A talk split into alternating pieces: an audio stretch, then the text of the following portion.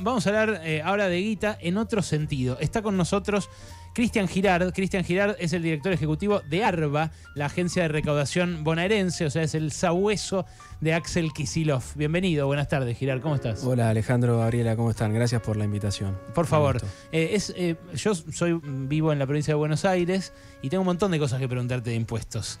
Eh, la primera es, ¿cómo fue que desapareció eso que me jodía tanto? Que era el descuento en la caja de ahorro cada vez que me entraba plata eh, y decía descuento ingresos brutos. Te pregunto porque tengo miedo de que vuelva en algún momento pronto eh, y, porque además era inexplicable la, proporción entre lo que me entraba y lo que me retenían por ese, por, ese, por ese concepto. No sé, era como un porcentaje pero variable. Sí, mirá, es una reforma, eh, una reforma por ley, con lo cual en tanto no se revierta la ley, no va a volver. Ah, no era por la pandemia. Se creó, sí, en la pandemia hicimos un primer testeo, ¿no? Eh, la cosa es así, ingresos brutos es un impuesto que se recauda sobre las ventas. Cuando vos vendés, te, toca una alícuota por ley, digamos el 5%, entonces cada 100 pesos que vendes, 5 tenés que pagar de ingresos brutos. Pero ¿cómo se recauda ese impuesto? No es que termina el mes, vos haces tu declaración jurada y vas y pagás lo que tenés que pagar. En la medida en que vos tenés transacciones económicas con otras contrapartes, te van aplicando retenciones que te van cobrando por adelantado el impuesto. Esos son esas famosas deducciones, retenciones del CIRCREP de ARBA, cuando te hacían una transferencia, salías a comer con tus amigos, pagabas la cuenta, te transferían, te sacaba una parte ARBA. Eso, y encima, ¿qué es CIRCREB? Es un sistema de retenciones bancarias. Ah, hay, otro, hay, hay, distintos sistemas, pero bueno, concretamente. Pero no es de ARBA solo, me puede parecer CIRCREB. No, no es de ARBA solo, puede ser de la Comisión Arbitral eh, y también te pueden aplicar retenciones de AFIP de IVA, que es lo que ocurre también. Mm. Este. Ahora, ¿qué veíamos nosotros?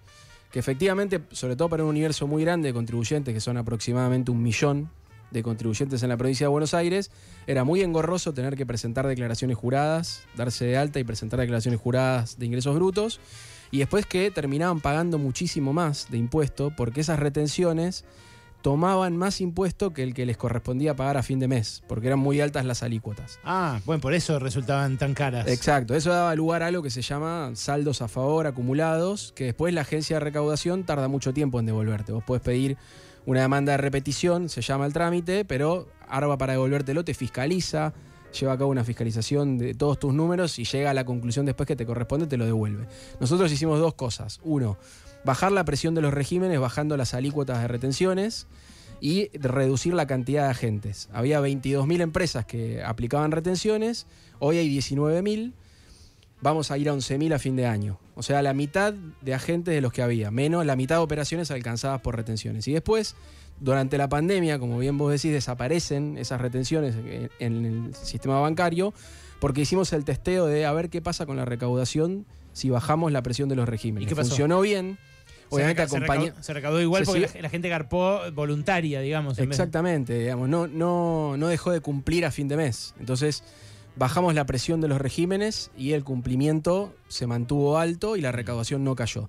Pero después dimos un paso más y en 2021 eh, enviamos, envió el gobernador Kisilov a la legislatura un proyecto de ley para crear eh, el régimen eh, simplificado de ingresos brutos. Todos los monotributistas de la provincia de Buenos Aires, cuando pagan el monotributo, si se adhieren al régimen simplificado, van a pagar una línea que dice ingresos brutos y con eso no presentan más declaraciones juradas y no tienen más retenciones. Así que hoy hay 810.000 personas en la provincia de Buenos Aires que son monotributistas que ya cuando mueven guitas en sus cuentas no tienen eh, deducciones, retenciones de parte de ARBA.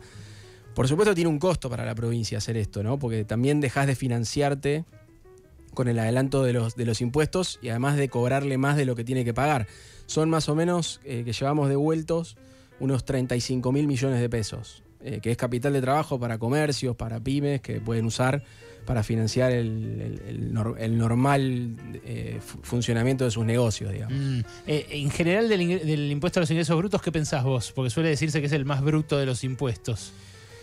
mira, es un impuesto plurifásico que se va aplicando en, las distintas fases de la cadena de pago y se va acumulando, ¿no? Porque vos comprás algo que te facturan con ingresos brutos, eso es parte de tu costo y después se lo vendés a alguien y le pones el margen de rentabilidad sobre ese costo que tenés, que ya tiene ingresos brutos. No suena bien. Entonces eso hace que se vaya acumulando en cascada y eso va generando distorsiones. Y además a esas distorsiones le sumás que el Estado tiene un mecanismo de recaudación privatizado, de alguna manera tercerizado en agentes, que empezás a retener mucho más de lo que tiene que pagar el contribuyente y adelantar el impuesto, el costo financiero es altísimo para el sector privado. Entonces es un impuesto distorsivo en el sentido de que acumula, se va acumulando en la cadena de valor y además por la forma en que se recauda puede ser tremendamente asfixiante para el sector privado. De hecho, la gestión de Vidal anunció con bombos y platillos la reducción de impuestos en la provincia de Buenos Aires con la firma del consenso fiscal, pero lo que hizo en rigor fue bajarle la alícuota de ingresos brutos al campo y a las grandes industrias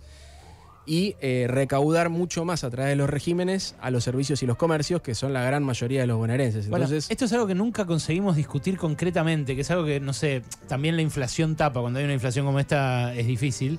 Eh, pero hay países donde se discute abiertamente bajarle los impuestos a un determinado sector de la sociedad o a un sector de la economía y subírselos a otro para compensar. El impuesto a los ingresos brutos, que vos reconoces que es eh, distorsivo y, que representa un costo para las empresas, para producir, en definitiva menos empleo, nadie lo, levanta porque lo necesitan para, sostenerse, ¿no? El 75% eh, de los impuestos, de los ingresos por tributarios de la provincia de Buenos Aires, eh, proviene de ingresos brutos. Y, si mirás a nivel nacional, está entre el 70 y el 75%. O sea, todas las provincias más de dos tercios de sus recursos tributarios propios son ingresos brutos. ¿Y no se podría hacer que paguen más impuestos, no sé, el que tiene un yate, una mansión, eh, un, eh, un, gran predio o campos, campos grandes, eh, no sé, que, que, pagan relativamente poco? Me acuerdo de Marcelo Sloto, todo el tiempo hablando de los revalúos rurales en la provincia de Buenos Aires y lo poco que pagan en la, en la provincia. Eh, ¿Y aflojarle a eso, al impuesto a los ingresos brutos? Sí, yo creo que hay dos trampas. Una trampa eh, viene de las reformas neoliberales de descentralización de funciones del Estado Nacional hacia los estados provinciales, pero no la descentralización de los recursos. Entonces te doy que te hagas cargo de la educación y de la salud de manera provincial, pero no, te doy el presupuesto. Claro. Entonces, ¿qué, le pasa a las provincias en ese proceso? No tienen recursos para sostener eh, la oferta educativa o la atención de la salud en, los hospitales, en, las, salas de atención primaria. Aparecen formas de generar recursos novedosas y siempre se dice que hay un impuesto que es fácil de recaudar, que es el impuesto a las ventas. Pero ¿por qué se dice que es fácil de recaudar? Porque lo recaudan los privados. Por esto que te digo, que hay regímenes de recaudación, entonces el Estado no paga el costo de sacarte la, retención, porque cuando te sacaban la retención, eh, no necesariamente había un agente del Estado cobrándote. Ah, te aparece en tus, en tus operaciones. Cuando le compras a un agente, le vendes a un agente, te, deduce. Entonces ahí la primera trampa es el desfinanciamiento de los, de los estados provinciales por la descentralización neoliberal de las funciones primarias del Estado Nacional. Reformas neoliberales, en definitiva. Y la otra trampa es la reforma neoliberal de, eh, tributaria. Eh, ¿Por qué? el neoliberalismo, el secreto del neoliberalismo, ¿cuál es? que gana la, lógica de la offshoreización de la economía. ¿no? Esto de las guaridas fiscales surgen como un escape de los, grandes, de los ricos, de las grandes fortunas de los países centrales, primero Suiza, después eh, a, través de Londres todas las guaridas fiscales que dependen de, Gran Bretaña y, las Vírgenes Británicas. Y después tenés eh, Panamá, centros que, tienen que ver más con Estados Unidos, Luxemburgo. esas plazas lo que, lo que hacen es permitirle a los ricos pagar menos impuestos y además evadir eh, regulaciones. ¿sí? El resultado de la guarida fiscal es que hay reglas para muchos y reglas distintas para unos pocos. Y además pagan menos impuestos. Y lo que hace ese proceso es ganar eh, la disputa política dentro de, la política nacional de los países donde son residentes y se le bajan los impuestos a los ricos, a las grandes fortunas y a las grandes corporaciones económicas. Ese desfinanciamiento del Estado genera un déficit porque vos tenés que sostener el gasto público que es rígido, la, educación, la salud, el, el, sistema previsional, digamos, la seguridad social. ¿Y qué haces? Te endeudás aparece la deuda y esa deuda te va generando más compromisos presupuestarios, entonces tenés que generar alguna fuente de recursos, que cuál es introducir impuestos que son fáciles de recaudar, Como el que son el IVA o ingresos brutos. entonces ahí tenés las dos trampas, sí. Yo creo que hay que rediscutirlo esto. La carga impositiva es muy alta para unos, para mucha gente, para pymes, para laburantes, para los comerciantes y muy baja para unos pocos. El valor de los campos, por ejemplo, en la provincia de Buenos Aires, ¿cuándo fue la última vez que se actualizó? Eso se actualiza cada 10 años. En 2012 se hizo el último revalúo. Ahora por la pandemia y la sequía, eh, eso está pendiente en la provincia de Buenos Aires. Ya va tocando, ¿no? Eh, Sí, es un proceso que está establecido por ley, eh, pero de todos modos, todos los años eh, vos podés hacer un ajuste de la base imponible y se va tratando de acompañar la dinámica de la economía. Lo que pasa es que la verdad, la verdad es que la aceleración inflacionaria, vos cuando aprobás la ley impositiva, trabajás con el presupuesto que esperás para el año. Y el presupuesto tiene una pauta de inflación.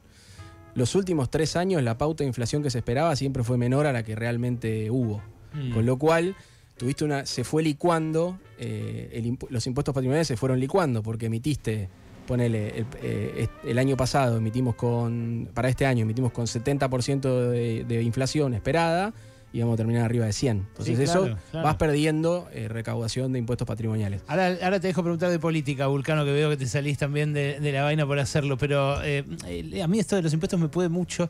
Esta semana entrevistamos a, a Santiago Montoya, que fue eh, jefe de ARBA como vos.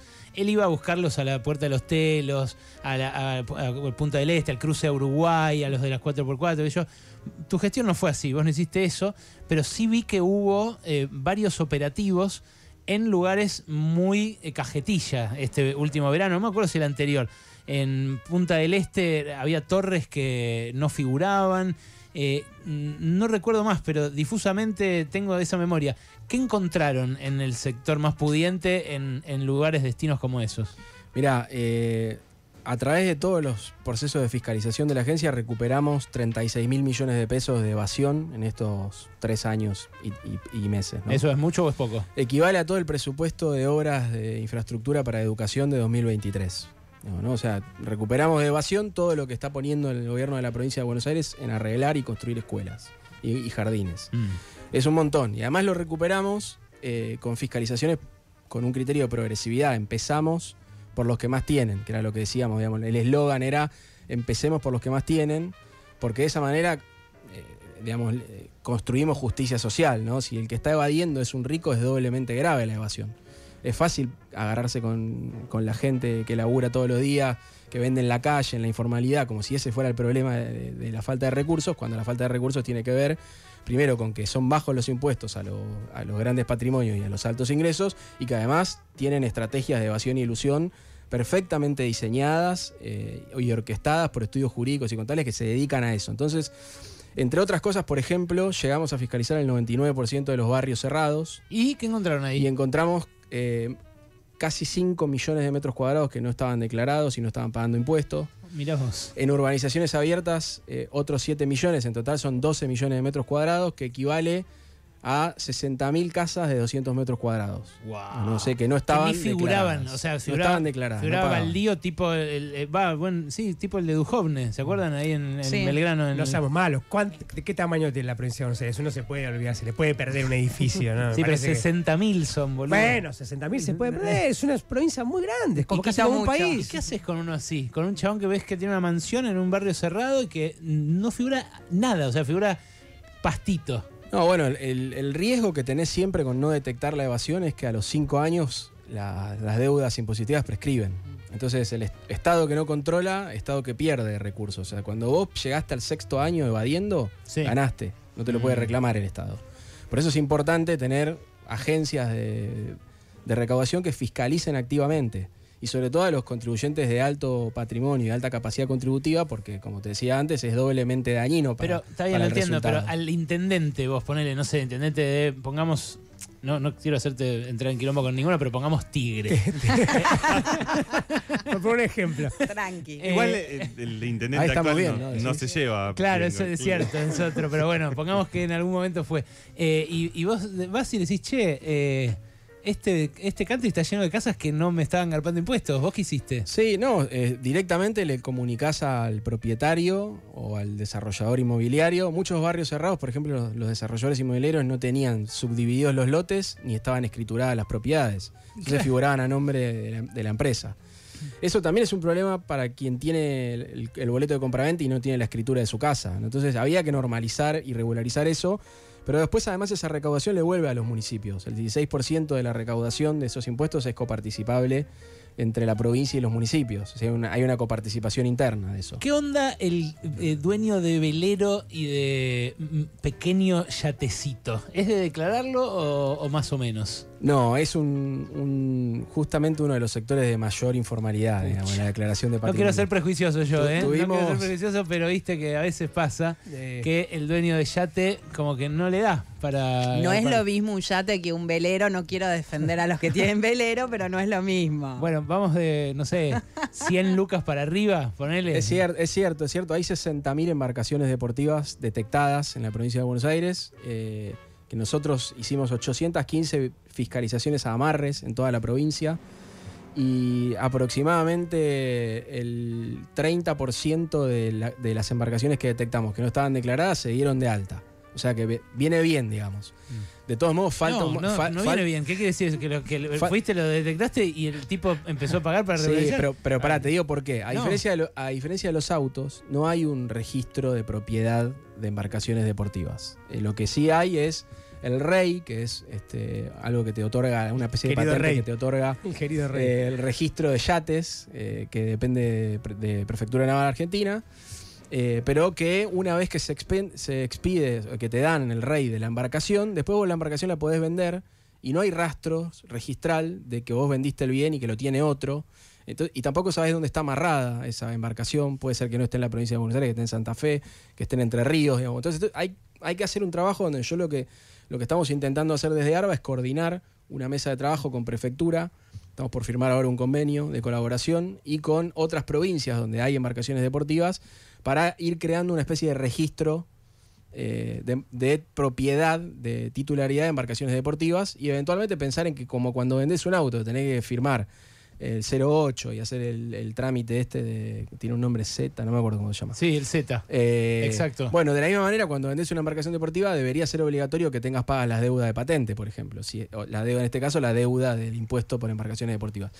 Tenemos mucho por hacer todavía, pero realmente logramos recuperar el 16% más o menos de la deuda que, que identificamos y que se den de alta el 30% de los, de los que fueron notificados. Bueno, ya está, ya le pregunté suficiente sobre impuestos. Yo quiero hacer una pregunta sobre las embarcaciones. Cuando fiscalizan embarcaciones, ¿van ustedes también en una embarcación y abordan como si fueran piratas el. sí, no, no, yo, no- sé yo- como pirata. No sé, más, a lo mejor le pueden poner un poquito de onda, qué sé yo. o sea, podemos ir en una lancha ahí y Sí, frenarlo sí. en el medio de. Tipo divisar. Miami. la bandera de Sí. la. de- de No, pero sí, pero sí me tocó, obviamente, acompañar eh, eh, procesos de fiscalización, procedimientos operativos de fiscalización.